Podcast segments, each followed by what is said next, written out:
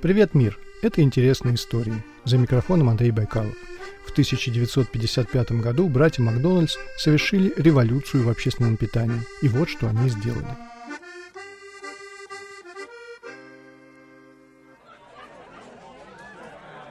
Представьте себе 1955 год. В Америке автомобильный бум.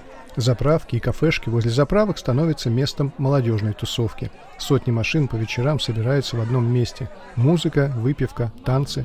Вот только с едой было не очень. В те времена американский общепит работал по старым правилам. Долгая посадка, долгая готовка и так далее.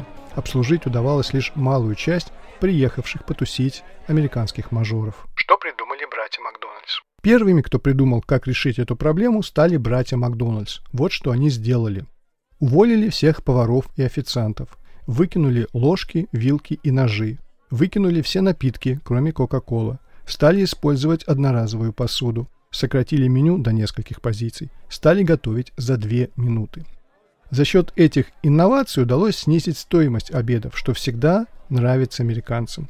Молва разнесла новость о новом стиле питания. Впервые можно было есть руками, впервые еду дают сразу после заказа, впервые можно было поесть в машине. Об этом люди рассказывали друг другу. Для середины 50-х годов прошлого века это было революцией в общественном питании. Первый Макдональдс в Москве. А в России первый ресторан Макдональдс открылся в 1990 году и сразу попал в Книгу рекордов Гиннесса. 30 тысяч человек стояли в очереди в среднем 5 часов, чтобы съесть котлету в булке.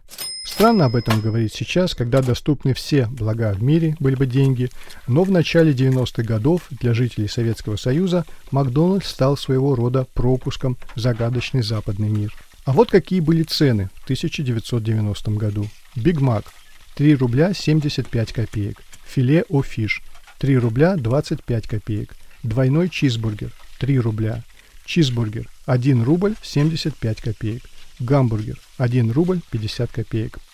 Забавно, что спустя 31 год меню остается все тем же. Да, изредка появляются новые блюда в кавычках, хотя это все те же вариации котлеты в булке. Пусть она будет хоть греческая, хоть с дымом и с сыром. Будучи студентом, я и сам частенько заходил в Макдак и очень хорошо помню, какими были первые гамбургеры и во что они превратились сейчас. Лет 15 назад это были нормальные пухлые бутерброды, а сейчас котлеты уже толщиной с лист тетради, а булочку словно надувают перед подачей. Если в ней тесто, вернее, она сделана из муки, не уверен. Пищевая церковь. Братья Макдональдс так и не поняли, что они открыли золотую жилу, а понял это продавец бумажных стаканчиков Рэй Крок. Он назвал Макдональдс пищевой церковью, имея в виду то, что идея быстрого питания захватит умы людей. Так оно и произошло. Рэй Крок предложил братьям открыть франшизу, сам же стал ее первым покупателем.